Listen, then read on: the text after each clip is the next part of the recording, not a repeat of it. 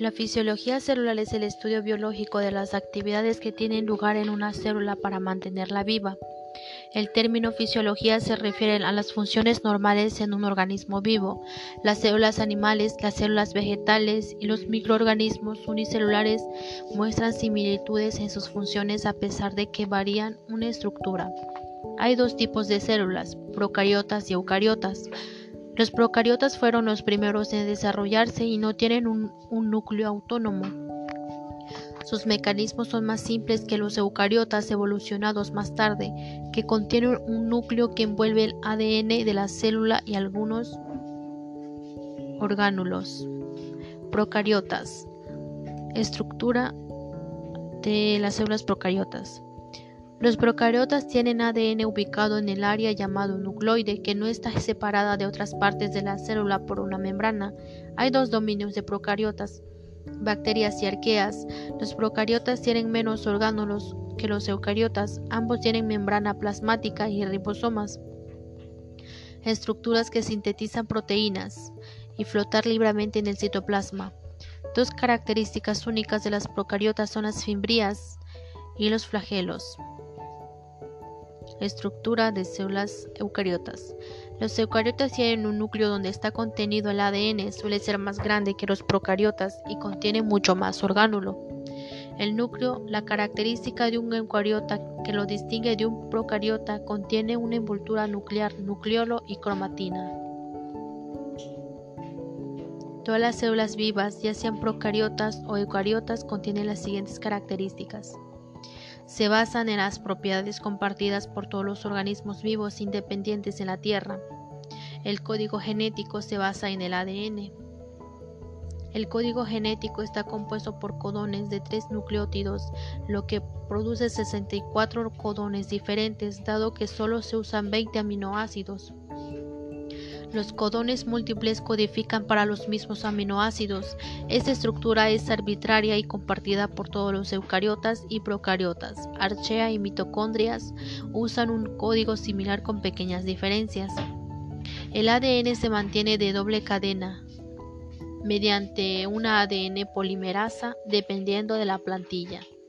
La integridad del ADN se mantiene mediante un grupo de enzimas de mantenimiento, incluidas el ADN topo topoisomerasa, ADN ligasa y otras enzimas reparadoras del ADN. El código genético se expresa a través de intermedio de ARN polimerasa dependiendo el de ADN utilizando nucleótidos similares a los del ADN con la expresión de la timidina en el ADN reemplazada por la uridina en el ARN. El código genético se expresa en proteínas, todas las demás propiedades del organismo, por ejemplo, la síntesis de lípidos o carbohidratos, son el resultado de enzimas proteicas. Metabolismo. El metabolismo, es decir, la cualidad que tienen los seres vivos de, de poder cambiar químicamente la naturaleza de ciertas sustancias, es el conjunto de reacciones bioquímicas y procesos fisioquímicos que ocurren en una célula y en el, y en el organismo. Estos complejos procesos de interrelacionados con la base de la vida a escalas molecular y permiten las diversas actividades de las células crecer, reproducirse, mantener sus estructuras y responder a estímulos, entre otros. El metabolismo se divide en dos procesos conjugados, el catabolismo y el anabolismo, que son procesos acoplados, puesto que uno depende del otro. Las reacciones catabólicas liberan energía. Un ejemplo de ello es la glucólisis, proceso de degradación de compuestos como la glucosa, cuya reacción resulta en la liberación de la energía retenida en sus enlaces químicos. Las reacciones anabólicas, en cambio, utilizan esa energía para recomponer enlaces químicos y construir componentes de las células como las proteínas y los ácidos nucleicos. Nutrición. La nutrición consiste en la reincorporación y transformación de materia y energía de los organismos, tanto aerótrofos como autótrofos para que puedan llevar a cabo tres procesos fundamentales, manteniendo de las condiciones internas, desarrollo y movimiento, manteniendo el equilibrio homeostático del organismo a nivel molecular y microscópico. La nutrición es el proceso biológico en el que los organismos asimilan los alimentos y los líquidos necesarios para el funcionamiento, el crecimiento y el mantenimiento de sus funciones vitales. La, nutrición también es el estudio de la relación que existe entre los alimentos, la salud y especialmente la determinación de una dieta equilibrada con bases a la pirámide, pirámide alimenticia. Los procesos microscopistas están relacionados con la absorción, digestión absorción, digestión, metabolismo y excreción. Los procesos moleculares o, microscopistas están relacionados con el equilibrio de elementos como enzimas, vitaminas, minerales, aminoácidos, glucosa, transportadores químicos, mediadores químicos, hormonas, etc. Al igual en la nutrición de las plantas, las plantas son seres autótrofos, es decir, que son capaces de elaborar su propio alimento a partir de sustancias muy sencillas como el agua, las sales minerales, el dióxido de carbono y la luz y la luz del sol.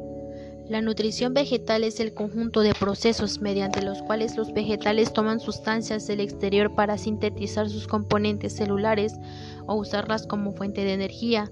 Este proceso recibe el nombre de fotosíntesis. la importancia de la nutrición de las plantas es que si las plantas están bien nutridas y robustas, son más resistentes a las plagas y a las y a las enfermedades. La nutrición, de, la nutrición de las plantas es uno de los principios básicos en la agricultura y agrofosfetería. Existen dos tipos de nutrición, la autotrofa y la autotrofa. Nutrición autotrofa, la primera de aquellas es que llevan a cabo las plantas produciendo su propio alimento. Lo que hace una planta para vivir y nutrirse necesita para vivir cuatro cosas fundamentales, agua, tierra o sustrato, aire y sol. El proceso de alimentación de las plantas se compone de tres partes. Forma sustancias nutritivas del sustrato y del aire, convertir esos nutrientes en alimentos y llevar el alimento por toda la planta. La nutrición de los seres humanos es la nutrición humana es la obtención de nutrientes por los humanos para obtener los consumos necesarios que dan soporte a la vida. Los seres humanos somos omnívoros, capaces de consumir productos tanto vegetales como animales. La nutrición se refiere a la ingesta de alimentos en relación con las necesidades dietéticas de la persona y organismo no todos los organismos trabajan de la misma forma, por eso la nutrición es personalizada según la necesidad o objeto de la persona.